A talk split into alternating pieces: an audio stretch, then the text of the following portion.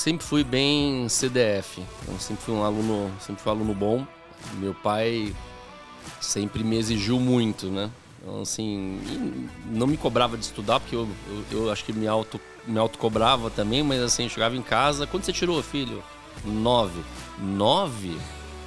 Você pode fazer melhor.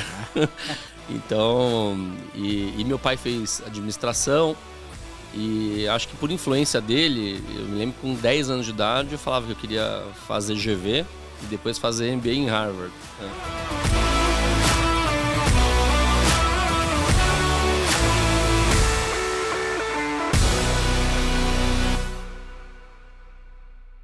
Olá, bem-vindos a mais um episódio do NS Cast, nosso espaço aqui para falar de logística, de carreira, de pessoas que inspiram outros profissionais aqui do nosso setor.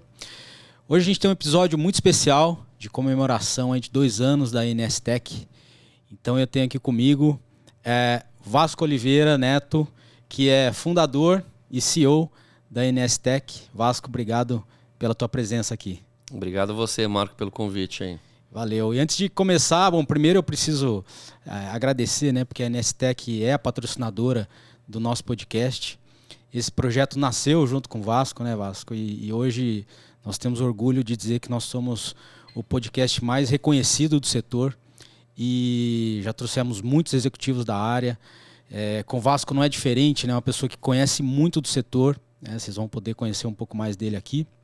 Então, meu agradecimento à NSTEC por esse mais esse projeto super bacana que a gente conseguiu desenvolver com sucesso. Bom, mas vamos lá, Vasco. A gente sempre começa aqui pedindo para os convidados se apresentarem aí em 30 segundos, eu sei que é pouco tempo, mas vai lá. O que, você pode dizer aí? Quem que é o Vasco para o pessoal? 30 segundos, vamos lá. Então, Vasco, casado com a, com a Dani, pai do João e da Clara. É, tenho dois enteados também, o Henrique e a Manu. E acho que antes de mais nada sou um empreendedor. Né? Já montei vários negócios e a Inestec aqui é mais um filho aí que a gente está criando aí, fazendo dois anos agora, começando a andar. Legal. O Vasco, e vamos lá do, do começo, né? Você tem é, graduações em Direito pela USP, é, Administração pela FGV. É, por que a escolha desses cursos lá no começo, assim? Por que, que você foi para o Direito, depois Administração? Como é que foi isso naquela época? Eu sempre fui bem CDF, então sempre fui um aluno, sempre fui um aluno bom.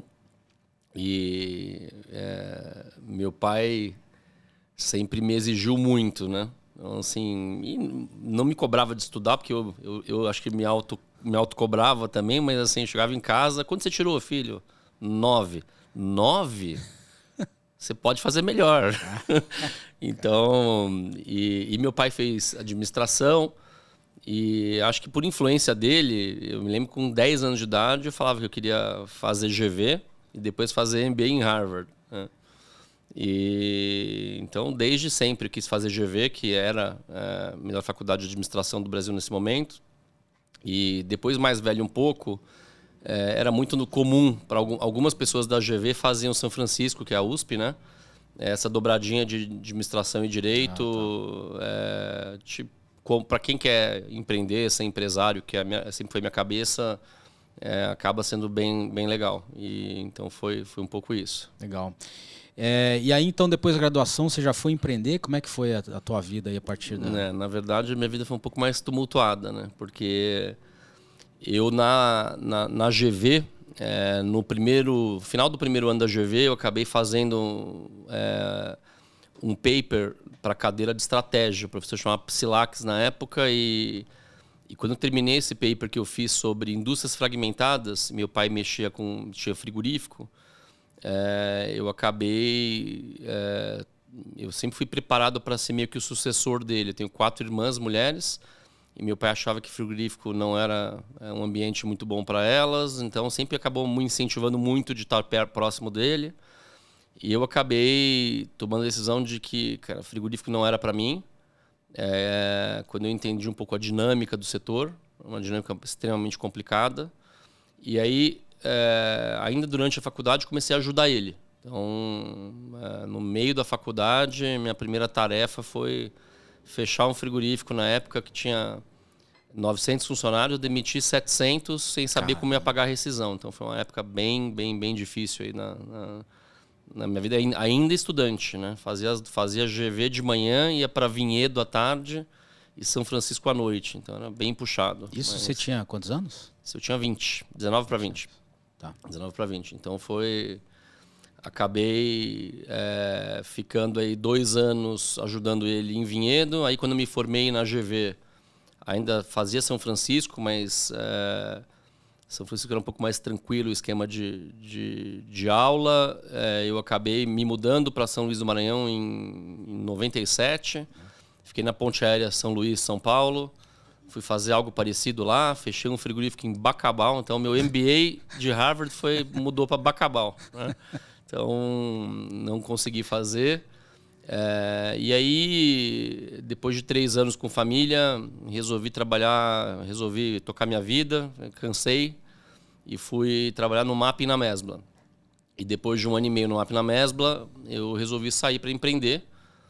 E aí eu montei, é, já tinha feito, na verdade, tinha montado em 95 minha primeira empresa junto com ex-funcionários do meu pai, que na época eu estava desmontando a área de tecnologia dele, mas é, o pessoal era muito bom. É, eram eu e mais dois, três sócios, que foram meus sócios depois na, na AGV também. Então, eu montei a primeira empresa de tecnologia com 20 anos, depois a AGV com 23 para 24. Né? Que na verdade não chamava AGV, chamava Armazém Gerais Vinhedo. Vinhedo. Né? É, todo mundo acha que o V de AGV era Vasco, o V de Vinhedo, que é onde começou a empresa é, em, em 90 e, comecinho de 90, final de 98, começo de 99. Legal. É, aí você tinha lá teus 23 anos, né, com a GV. É muito novo assim, né? E mas qual que foi a tua motivação para montar a GV, né? É, e mais, né? O que, que você considera? Porque assim todo mundo sabe que o case de sucesso que a GV foi e eu queria entender qual foi a tua motivação para montar a empresa, o que, que você considera que foi um fator de sucesso né, para ser o operador é, logístico mais importante na tua área de atuação aí. O que, que você considera? Bom, vamos lá. É, primeiro, né, eu sabia que eu queria empreender. Né, e, e, e eu tinha, na época da faculdade, análise assim, que setores que eu vou empreender. E eu comecei a, a estudar na época alguns setores. Né? E não, não por coincidência, são os mesmos setores se você entrar no site da Niche Partners, que eu fundei também há três anos, dois anos e meio atrás. Os mesmos setores que lá 20 anos atrás eram setores que eu achava atrativos, continuam sendo hoje. Né? Então, é, tecnologia, logística, educação, saúde, é, que são setores que têm estruturalmente um, um vento a favor aí importante. Né? E, e aí, é, na separação dos meus pais, que aconteceu em 97, minha mãe acabou ficando com um imóvel desse frigorífico na, na separação, todo enrolado.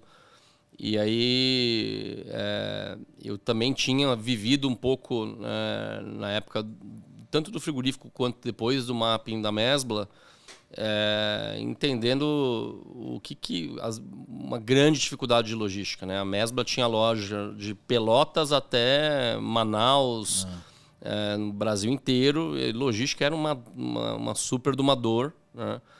E, e aí é, eu já tinha já conhecia um pouco esse mercado né, de logística frigorificada, que foi onde a GV começou. E aí comecei, é, resolvi então, fiz uma proposta, eu, minha mãe e minhas irmãs na época montamos como sócios a GV do zero. Né? eu como CEO, elas como investidoras. Né? É, então, no final, quem trabalhava inicialmente era só eu. É, e aí, é, falando um pouquinho né, do que, que deu certo, eu acho que o que deu certo primeiro foi a gente ter, até por não ser do setor, né, é, muita humildade é, de é, ouvir o cliente é, e de fazer o que o cliente queria. então, eu acho que a empresa ela sempre teve um DNA muito forte é, de foco é, no cliente. Então, diria que a, a, coisa mais importante foi a gente, de fato, é, entender o cliente é, e, obviamente, é, se adaptar muito rápido aí às necessidades do cliente. Né? Mas não foi só isso. Né? Eu acho que é, a, a, GV me deu uma bagagem muito boa dessa área de estratégia também. E, e aí, é, contando um pouco da história, né, eu montei então, é, e, e a primeira cliente nossa foi na época Vandenberg, que virou Unilever, né? É, que já era Unilever na época. É, e a segunda foi a Kibon, que também é Unilever. É. então, tudo, todas em armazenagem frigorificada. E aí eu tinha montado a empresa, seis meses que tinha montado a empresa. Vem lá o gerente da época que cuidava da, da, da, da, da operação da Unilever e me dá uma carta de distrato dizendo que estava indo para um operador logístico, que foi a primeira vez que eu ouvi essa palavra em 99, né? É, que era a McLean, que estava vindo para o Brasil, que na ah. época ainda era uma empresa do grupo Walmart. Né? E aí eu falei, pô, preciso de fato fazer um, uma análise mais profunda, porque eu tinha, tinha feito, mas superficial, né?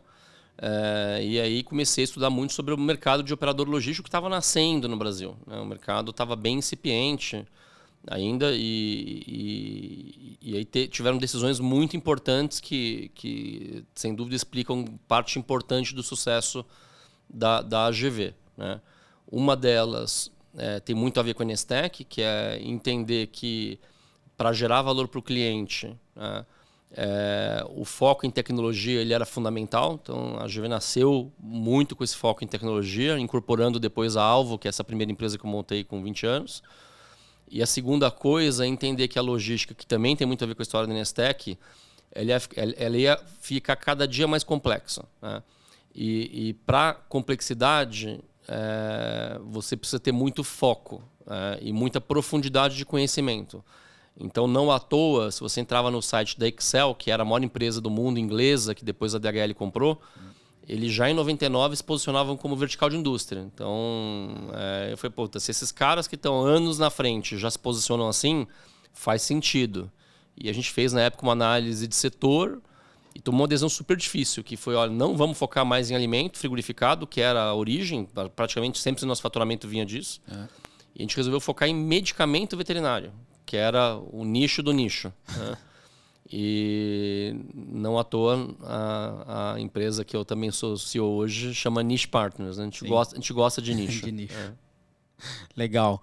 E, e aí, Vasco, só uma curiosidade para o pessoal até conhecer um pouco mais de você. Foram 20 anos né, de, de AGV, de operador logístico. E eu preciso confessar, a gente visitou lá a operação né, uma vez. E eu nunca tinha visto uma operação tão complexa e tão bem organizada assim. Fiquei realmente impressionado com aquilo tudo. Mas durante esse período você ajudou a, a fundar a BOL, né? A Associação Sim. Brasileira dos Operadores Logísticos, né? Qual que foi a motivação? É, quais eram as dificuldades? Elas ainda permanecem? Como é que foi isso? Então vamos lá. É eu acho que o Brasil, via de regra, ele, é, a, a, classe empresária é muito desunida. Né? Então, são poucas associações, de fato, que funcionam. Né? E eu confesso que eu tinha um bode de associação, porque nessa época que eu montei minha empresa, que eu, que eu fui ajudar meu pai, é. ele tinha montado também a Associação Brasileira dos, do, dos Frigoríficos. Frigoríficos, olha é. só. E, e ele começou a se dedicar muito para a associação e pouco para os negócios dele. E, e, eu até condenava muito isso na época. Né? E isso me deu uma certa repulsa aí por muito tempo. Né? É, e aí o que aconteceu foi que, assim, obviamente, estando aí 20 anos no setor, um pouco menos, porque a BOL foi fundada antes, né? Conhecia todo mundo, sempre me dei muito bem com os meus concorrentes, muito próximo de todo mundo. E aí é, a gente via a necessidade de uma evolução estrutural do setor é, que passava por ações conjuntas. É, e, e, isso acabou. É, então se reuniram um grupo aí de meia dúzia de pessoas na época, né? inclusive por falta de CEO na época, o primeiro no estatuto da BOL, eu acabei sendo o primeiro diretor executivo, só, só porque tinha que colocar para dar entrada na, na, na, na junta comercial. É. Logo na sequência, a gente acabou trazendo o César Meirelles, Sim. o Paulinho Sartre, grande amigo da Penske, foi, é, foi o primeiro é, presidente do conselho. Eu acabei depois sendo presidente do conselho também por dois anos. E foi uma época muito legal, porque no final é, foi uma associação que desde o começo eu acho que a gente tomou a decisão certa de ter um corpo executivo enxuto, é, de trazer estrutura desde o começo. Então, na época, eu trouxe a Integration, que ajudou a gente. É, pedi para meus amigos da Integration lá uma ajuda. Então, eles vieram desde o começo ajudar a gente a montar um planejamento estratégico da Ball. É, fizeram um trabalho super legal é, de benchmark do setor, para a gente poder começar até comparar as empresas. Uhum. E foi, foi, foi uma época legal, me envolvi bastante aí, tive vários anos na diretoria até, até é, vender a companhia. Legal.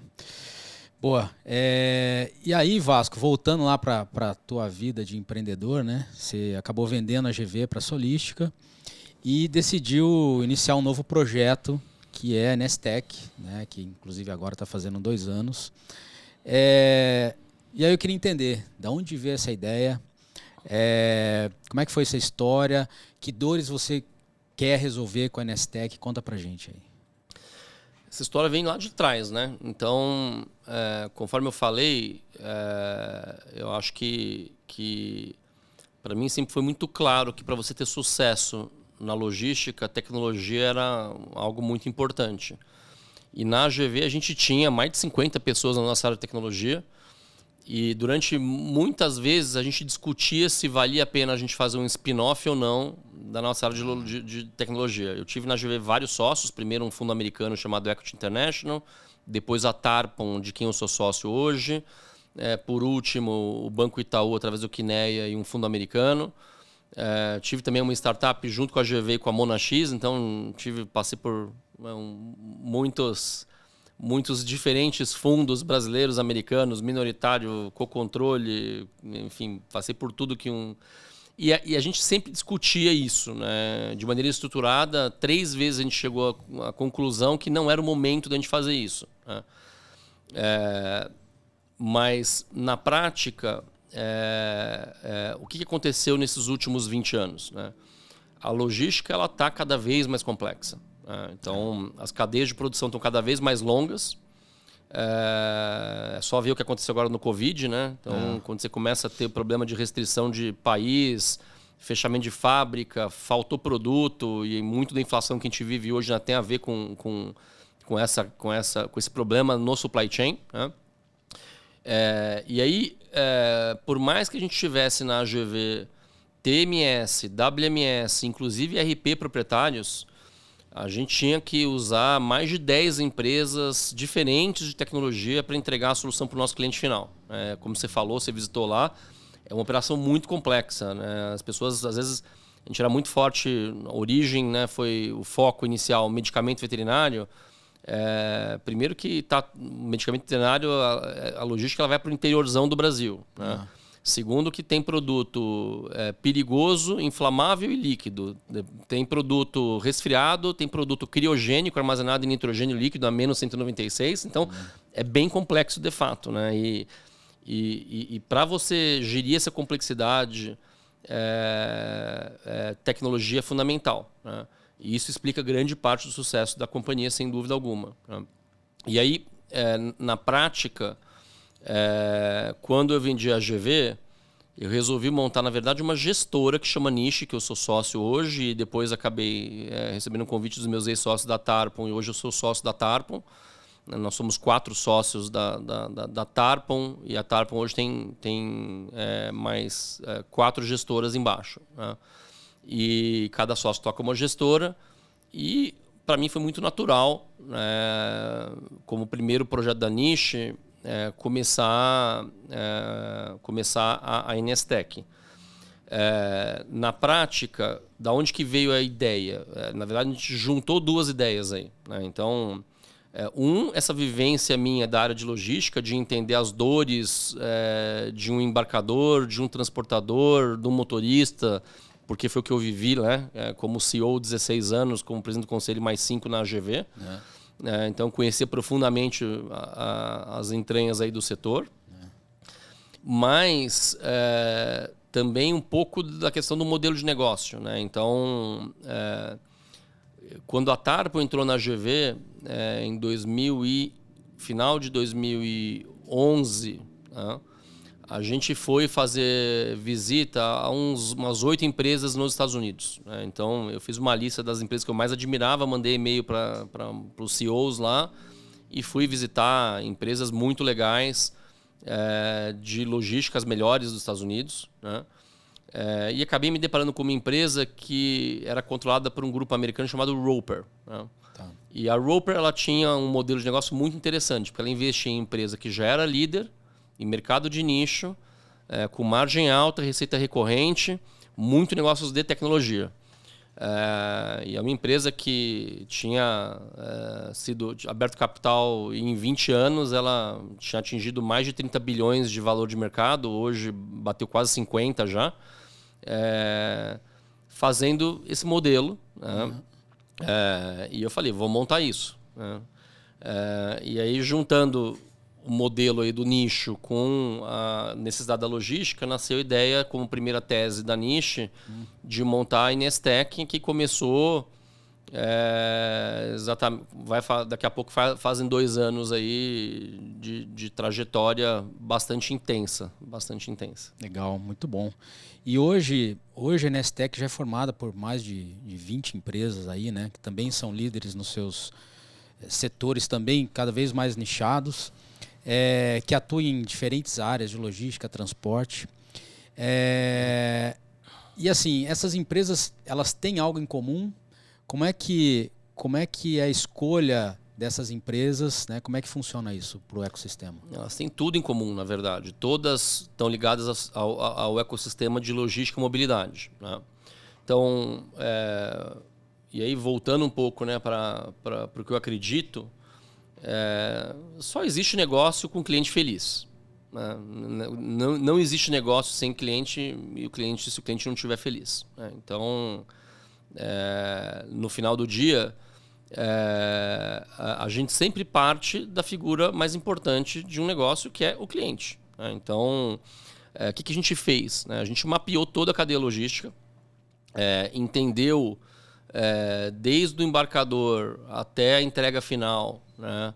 É, é, de uma certa forma, todos os fluxos, por onde passavam, quais softwares passavam, envolvendo não só né, a cadeia física da logística, que, que sempre vai ter um embarcador que é o dono da carga, né, algumas vezes tem um operador logístico, quase sempre tem uma transportadora e sempre vai ter um motorista fazendo é, a entrega final. É. Né?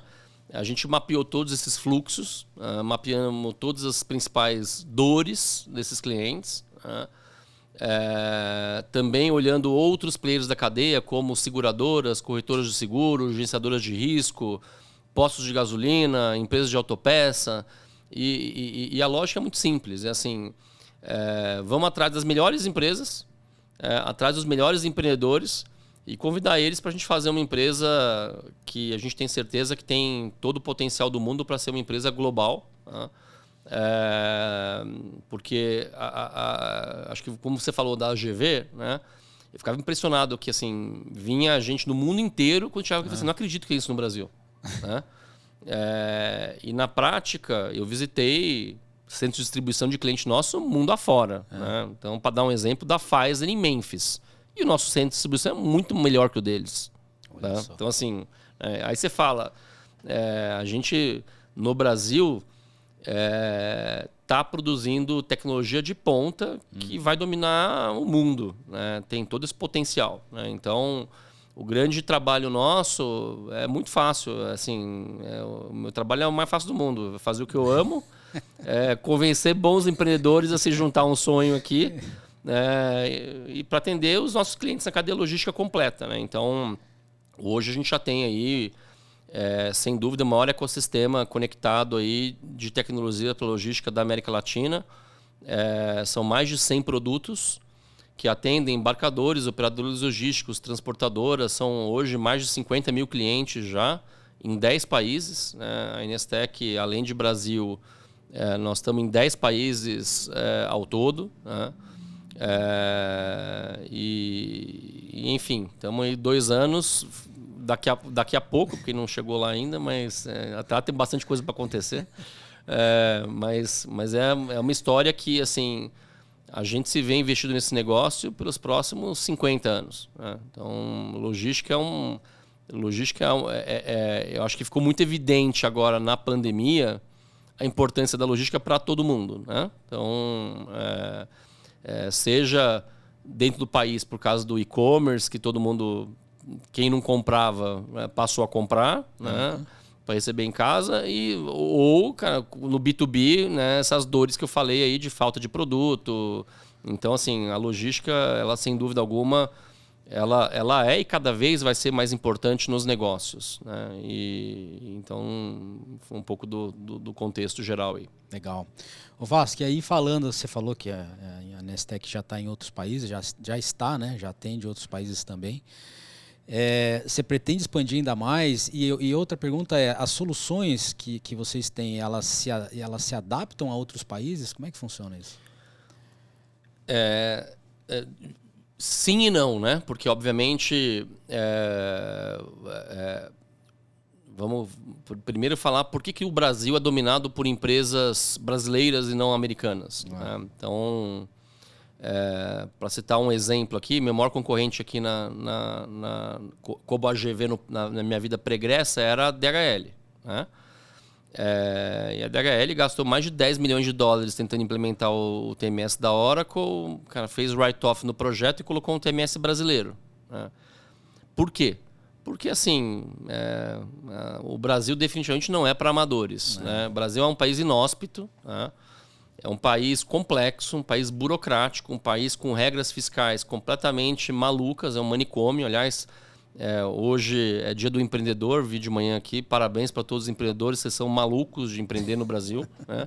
mas é quem faz o Brasil para frente. Né? Então, no final do dia, é, esse país, esse país, grande parte do que o Brasil é, a gente, a gente deve a, aos empreendedores, né? É. E, e, e, e, hoje o Brasil é dominado em tecnologia por empresas brasileiras porque é muito complexo.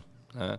É, você acaba tendo muitas vezes que fazer customizações para legislação, legislação fiscal, legislação é, Anvisa é, a NTT, é, que um gringo fala, puta, que deixa esses caras aí, não é. vou me preocupar com outros mercados maiores e menos Sim. complexos. É. Né? Isso também é verdade. Quando você vai para o México, também é complexo. Então, assim, então, é, obviamente, assim, você tem soluções aqui nossas que são universais, que funcionam no México, na África do Sul, em Londres ou, na, ou nos Estados Unidos, né? mas você tem soluções que acabam tendo particularidades. Né? É, o que eu diria, assim, a gente é PhD em gerir complexidade, né? Então é, é muito mais fácil ir daqui para lá do que vir de lá para cá. Né? Então, é, no final do dia, no final do dia, é, a gente hoje tem já uma meia dúzia de empresas que têm produtos e clientes nesses 10 países que eu falei: né? México, Colômbia, Peru, Equador, Argentina, Chile, é, Bolívia, Angola. É, em breve aí devemos ter o primeiro cliente nosso na Europa também. Estamos numa negociação final aí para pôr o pezinho na Europa também. Então, assim, é, vocês podem esperar aí que a gente vai construir uma empresa que vai dar muito orgulho para nós brasileiros aí, é, num setor que é, que é fundamental para o mundo. Legal. É, eu faço um paralelo. Eu, é, eu trabalhava com software no HSBC, desenvolvia software lá muito tempo. É, e, e, lá também, é assim, para banco é a mesma coisa. O pessoal diz assim, puta, os caras de TI para banco são os melhores do mundo, porque a complexidade que a gente tem aqui você não encontra em qualquer outro canto, né? E até depois que eu saí de lá, todos os meus colegas foram embora, foram levados para os Estados Unidos por conta disso. Então, eu acho que é o mesmo paralelo com logística, enfim. Total. Né? Então, é, Total. isso é muito legal. É, assim, quem se dá bem nessa selva aqui, é, se adapta se, com, com, com, certeza se dá bem fora. É, né? eu acho que na verdade eu tenho que fazer um downgrade da complexidade em é, outros não, países. Com certeza, né? é muito mais simples. É, é, muito mais simples. É. E, e, no final, é, é, o que eu falo. É, eu acho que assim, é, o Brasil tem um problema. O empreendedor brasileiro tem um problema. Que ele pensa pequeno, entre aspas, né, via de regra. Né? é, porque o Brasil é tão grande, né? nós estamos falando de uma das maiores economias do mundo, estamos falando de mais de 200 milhões de consumidores, é. estamos falando de um país continental. É, então, o brasileiro, ele fala, puta, eu não vou sair do Brasil. É, eu visitei Israel faz uns 4, 5 anos, e Israel é, é, assim, é um país minúsculo que não pode vender para vizinho, porque os vizinhos são todos inimigos. É, né? Então, o empreendedor israelense ele já nasce com a cabeça de assim, vou montar uma empresa global, né? É, e não à toa você tem, cara, empresas maravilhosas que nasceram, nasceram em Israel. Para citar uma que, uma que a gente acaba usando todo dia quase, que é o Waze, né? É. É, quem dirige aí certamente acaba usando o Waze, que é uma empresa israelense fantástica. Então, eu acho que, que no final do dia é, a gente tem muita coisa para fazer no Brasil, mas a nossa ambição ela é global, mas obviamente assim, precisamos dar um passo cada vez, né? Claro. Então, é. também não dá para querer dominar o, dominar o mundo antes de, de da gente fazer nossa lição de casa aqui, que a gente está fazendo aí. Tem, tem muita coisa pra, pela frente, mas a gente vai se estruturar para isso no tempo. Legal. O Vasco, a gente falou bastante coisa assim sobre o que a NSTEC é, né? Mas eu queria que você também comentasse assim, o que ela não é e o que ela não vai ser. Né? Legal. Né? Então vamos lá. Eu acho que essa pergunta é fundamental, né? Porque é, uma boa estratégia você começa respondendo o que você não quer ser. Né? O que você saber falar não é fundamental. Né? E, e o que, que a gente não quer ser? Nós não queremos ser concorrentes dos nossos clientes. Né? Então, quem são os nossos clientes? Nossos clientes são embarcadores, transportadores, motoristas. E o que a gente, a nossa razão de existir, né? o nosso, nosso propósito, que é melhorar o mundo através da logística, ele tem por trás ajudar os nossos clientes a crescerem gastando menos, a serem mais eficientes. Tá? É, e a gente acredita que, assim, é, quando eu montei a companhia, a maior parte das empresas que estavam tentando ir por esse caminho estava indo para o caminho de operar, né? uhum. de comprar e vender frete. É. Então, assim, o que a gente nunca vai fazer? Comprar e vender frete. Isso não é função nossa, isso é função do nosso cliente. Tá? Então, a nossa função é digitalizar a logística do mundo, né? ajudando o mundo a melhorar, ajudando a reduzir CO2, ajudando a reduzir é, caminhão rodando vazio, ajudando a reduzir trânsito, ajudando a reduzir morte nas estradas, ajudando a reduzir é, roubo. É, no final do dia, é, para isso, o que a gente não vai fazer nunca é operar. Então, assim, nosso negócio não é concorrer com o nosso cliente, nosso negócio é cada um, cada um no seu quadrado e, e a gente quer ser o grande conector desse ecossistema. Tá. Muito legal. O Vasco, o que assim, uma curiosidade minha é o que, que muda do Vasco, CEO da GV, um operador logístico, para o Vasco, CEO da Nestec, uma empresa fundamentalmente de tecnologia. É, tem alguma mudança muito drástica aí nesse sentido? Não?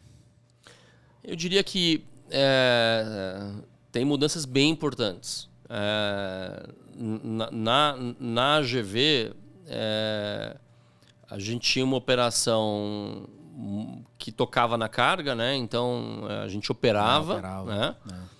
É, isso traz isso isso traz uma complexidade gigante, né? é, e, e, você acaba tendo que buscar um modelo de também ganhar muita muito muita um, um modelo diria mais centralizado, né? é um modelo mais centralizado é, onde você busca escala naquele nicho que você está, né? Hum. É, com, com é, mais centralização. Né?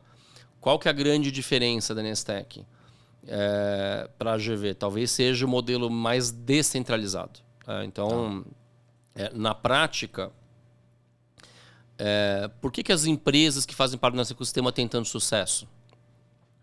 Porque são empreendedores fantásticos que tiveram uma ideia e tiveram uma palavrinha mágica que a gente subestima e eu sou empreendedor e posso falar que assim é difícil mesmo porque empreendedor ele por natureza ele é muito inquieto né é, que é o foco né?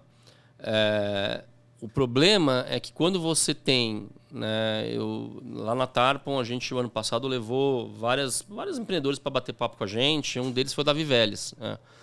E o Davi é, contou a história um pouco do Nubank. Ele falou: só fui fazer o segundo produto do Nubank quando o Nubank já estava muito consolidado, já valia alguns bilhões de dólares. Uhum. Né? Ele primeiro fez o cartão, depois foi fazer uma conta digital para o mesmo público, anos depois. Tá? Por quê? Porque é muito difícil é, uma empresa ter sucesso em mais do que um produto. É muito difícil. Tá? E a gente, às vezes, como empreendedor, subestima isso. Uhum. É, então, é, o que, que a gente acredita muito? né? que, que o foco ele é fundamental. Né? Então, o nosso modelo é um modelo muito descentralizado de pegar as melhores empresas e deixá-las focadas cada vez mais no que elas fazem muito bem. Okay. Ao mesmo tempo, é, como é que a gente cria valor para o cliente? Conectando isso, né? que é um pouco do momento que a gente está vivendo neste momento no Nestec. Né? Ah. Como é que a gente conecta isso em de várias maneiras. Né? Porque também eu, como CEO da AGV, não queria ter que falar com 10 caras. Sim. Né? É, é. Não queria ter que lidar com 10 empresas com sistemas diferentes. Então, assim, se eu pudesse resolver minha vida num único lugar, pô, era muito mais fácil. É, né? é. e trocar de fornecedor, às vezes eram seis meses de, faz, de fazer integração, é. teste. É, então, assim, e acho que, que o mundo, ele, ele evoluiu muito, né? E, e a tecnologia mais ainda, né? É, e, e, hoje tem muitas coisas que a gente não tinha 10, 15 anos atrás que fizeram com que, a, com que as coisas ficassem muito mais simples e ao mesmo tempo isso não chegou para o cliente. É, tá? É então, é, acho que a nossa grande missão aqui na Nestec é simplificar essa vida do cliente. Tá? Então, tá. E acho que a gente está caminhando muito bem nesse sentido. Muito legal. O Vasco, e, assim, eu, eu, assim, eu, acho que você é um dos caras mais antenados assim que eu conheço. É, e aí, a minha pergunta é: para onde é que a gente está indo? Qual é o futuro da logística, na tua opinião? Assim, o que, que você vê? É uma pergunta complexa, né? Porque eu acho que, assim, primeiro, eu acho que é, é continuar aumentando a complexidade e a descentralização, né? É, no fundo, no fundo, é, o que, que a tecnologia ela faz? Ela te permite cada vez mais você descentralizar. Então, eu vou contar um pouquinho do, da minha vivência na GV, para você entender onde que eu acho que isso vai parar, né? É. Então, quando a gente começou a GV lá atrás, no operador logístico, contratava empresas grandes de transporte. Tá. Então, na época, uma Mercúrio, uma Atlas, uma... É, é, as grandes empresas de fracionado, porque a gente fazia muito produto fracionado na época. Uhum. É, no tempo, a gente começou a, a, montar uma estrutura que precisava de muita tecnologia para começar a contratar transportadoras é, menores. Né? É, depois a gente percebeu que assim, puta, a gente podia internalizar parte disso e ir direto para o motorista. Tá. Né? Para o autônomo, para o agregado pequeno. Tá? É, no final do dia, se a gente olha um pouco, é o que, é o que vem acontecendo, né? Sim, então, é, é, se você pega um MELI hoje, ele vai direto à pessoa física, né? Então, é. ele está montando uma, uma, estrutura de, de last mile que ele pega o cara que tem um carrinho lá e virou entregador dele, né? É, você não faz isso sem muita tecnologia, né? Então, é, na prática, eu acho que, que o mundo ele vai continuar crescendo em complexidade, né? É, e a tecnologia é fundamental para você viabilizar essa complexidade. Né? Então, é, o Omnichannel veio para ficar. Né? A, gente como, a gente, como consumidor, a gente quer comprar o que a gente quer comprar a hora que a gente quer comprar. É. Né? Tá lá no Uber, vai lá e compra para receber em casa ou para fazer um pick-up na, na, na, loja. Né? Ou você vai na loja e compra para receber em casa. Então, assim, então, o mundo ele é cada vez mais dinâmico, né? E, e, e, a logística tem que se adaptar a essa, esse dinamismo. Né? Tá certo, é, eu concordo com você. E acho que isso é um caminho sem volta, só que a complexidade é exponencial. Né? Sem tecnologia não tem como. O Vasco, aí você contou pra gente aqui que uma postura ultrapassada é não abraçar o novo, né? Assim, não tem como muito você estar tá, é, nessa posição. E hoje a gente fala muito sobre inovar, né? E além do tradicional. É, mas assim, uma pergunta que eu queria te fazer é: existe algo que, que não deveria mudar? Ou seja, apesar de toda essa tecnologia, o que deve permanecer é, no nosso setor, assim, enfim? O que, que eu acho que nunca vai mudar, gente? É, é, tecnologia é e sempre será um meio. Né? E eu acho que no final do dia, por mais que ela vai automatizar muitos, muitas, muitas tarefas repetitivas dos seres humanos, é, no final do dia, é, a, a, as pessoas por trás sempre vão ser o mais importante. Né? Qualquer negócio é, só existe por conta né, das pessoas que estão lá montando esse negócio, trabalhando no, no dia a dia dos clientes. Né? Então, eu acho que assim, o que, que não vai mudar a importância das pessoas. Né? Eu acho que, que pelo contrário. Né? É, a gente na Nestec tem uma BU que é exatamente de comunidade, conteúdo e educação, exatamente porque a gente acredita que assim, é, como que você lida com essa complexidade? Através de mais conhecimento, através de mais informação, através de mais troca com os seus peers, com os seus pares, né? E por que isso? Assim, é, hoje em dia é, o, o, conhecimento ele é muito ele é muito efêmero. Né? As coisas mudam tão rápido que se você não estudar todos os dias você fica você se perde. Né? É, então assim, então é, não tem um dia que eu não leio alguma coisa. Não passa assim é, religiosamente eu leio todos os dias. Né? Leio, leio é, muito na, na, na, na, na internet, no celular.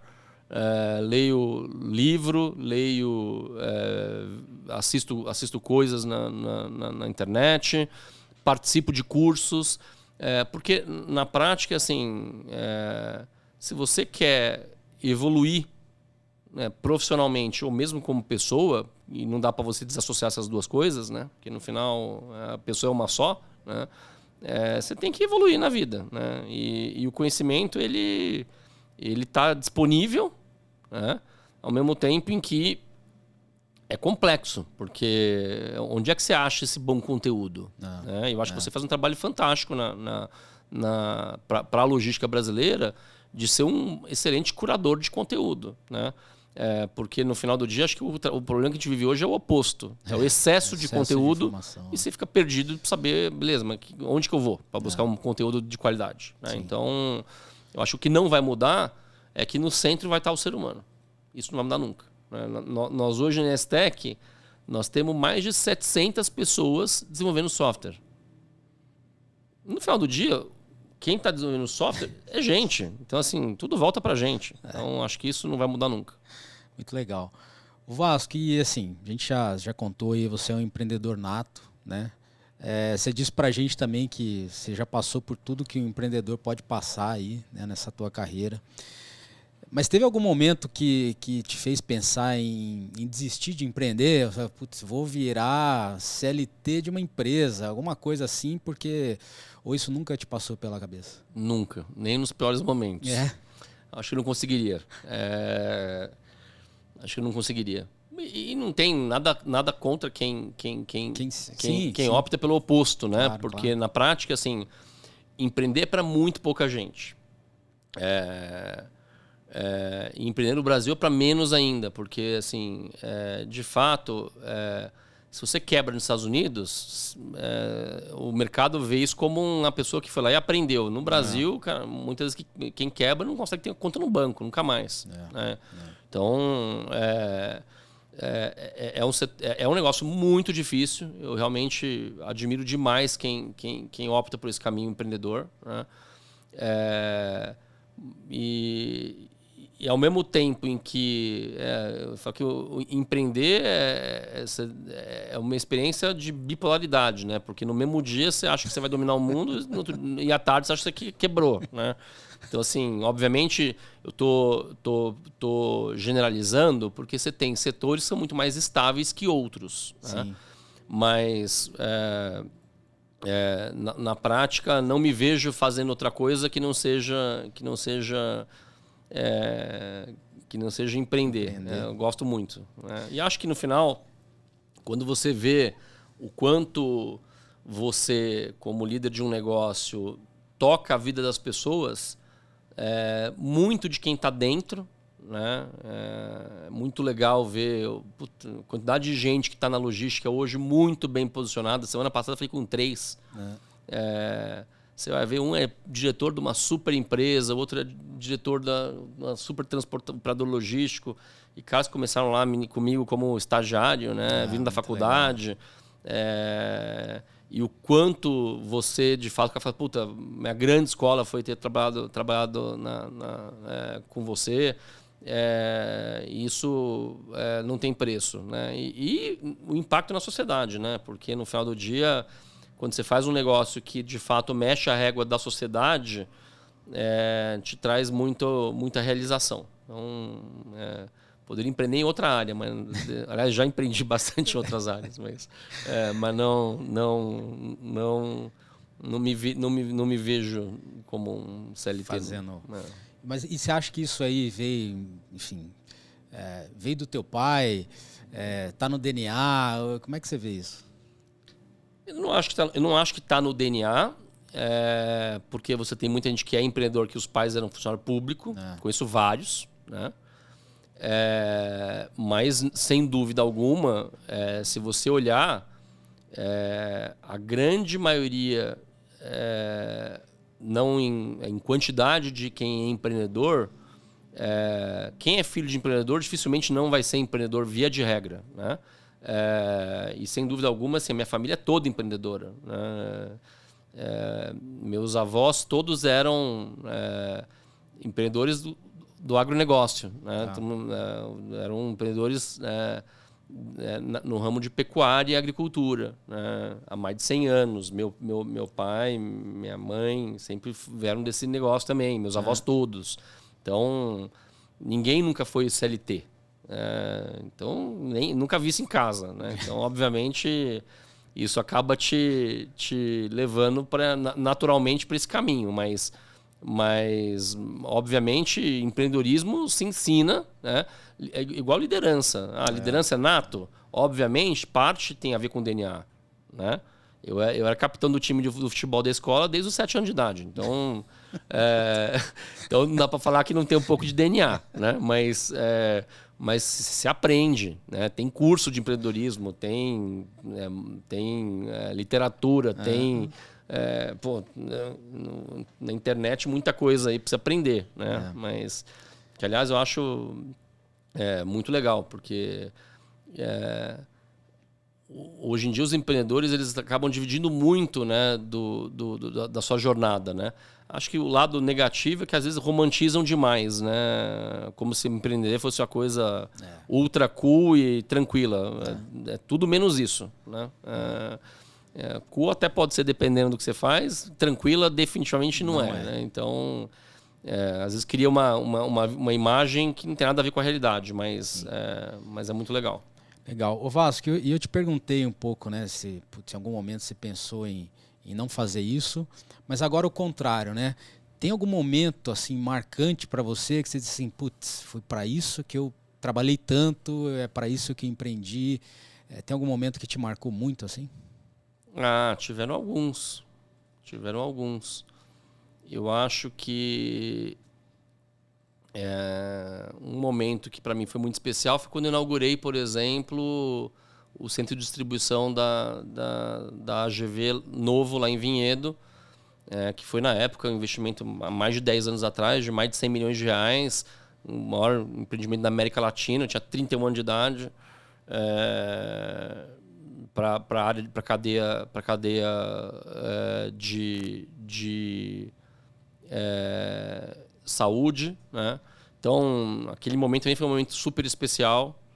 É, acho que a NSTEC tem sido uma jornada muito legal, assim, sem dúvida alguma.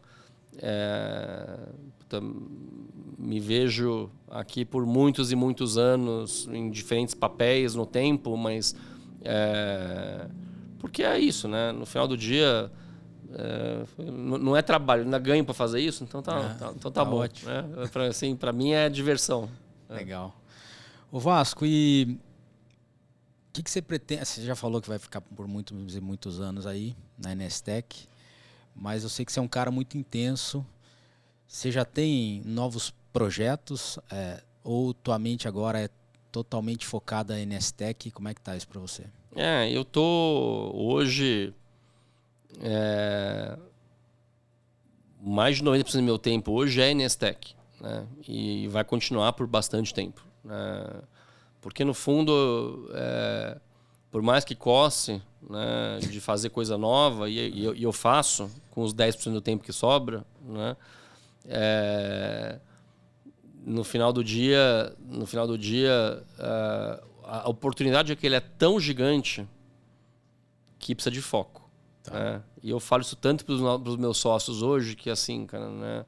as palavrinhas mágicas que é foco e cultura, é, então não dá para eu só pregar e não fazer, né? É. Então é, eu, eu acho que eu tenho é, eu tenho tenho que, tenho que controlar os meus instintos empreendedores, mas, mas é, não dá para desfocar. É assim, é, fazer uma empresa como a Nestec é talvez uma vez na vida, né?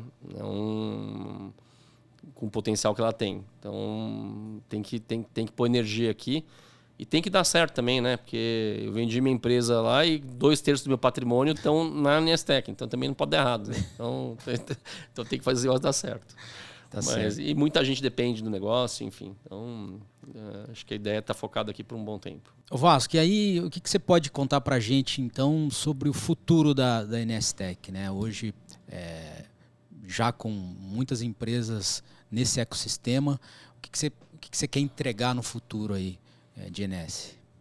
Legal. Eu diria que, assim, é, o, grande, o grande trabalho que a gente vem é, fazendo agora exatamente construir o que a gente chama de plataforma, é, o que a gente chama de plataforma é, sobre esse ecossistema. Né? Então, o que, é o ecossistema para a gente? O ecossistema é, o, é, é todo mundo que de alguma forma interage aqui dentro da logística. Isso pode ser um embarcador, um transportador, uma pessoa física que é executivo de uma empresa, é, um posto de gasolina, um cara que está vendendo pneu. Todo mundo é participante do ecossistema. Né? E o que, é a plataforma? Que a gente vai lançar ela é, provavelmente aí é, 2023 é, oficialmente. Né? É, é, tudo que ajuda esse ecossistema a transacionar. Né? Tudo que traz padrão, tudo que traz é, uniformização, regras que ajudem esses participantes do ecossistema a trocar. Trocar o quê?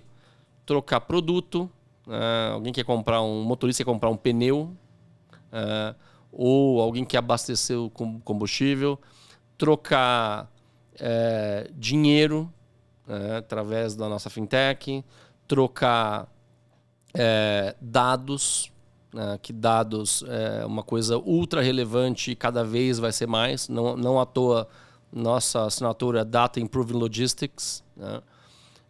trocar informação, né? Então, é, é, então, de uma certa forma, tem uma série de coisas ligadas à questão da tecnologia uhum. que vem para poder ajudar é, esses participantes a trocar. Né? Porque o que a gente acredita é assim: é, esse bolo vai só crescer, é, a gente precisa trazer eficiência para essas trocas. Né?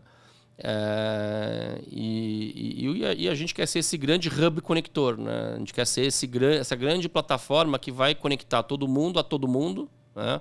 Uma plataforma aberta, é, que todo mundo vai poder se conectar. É uma plataforma que, que ela é, é one-stop shop, então qualquer persona vai conseguir resolver as suas principais dores através dessa plataforma tá.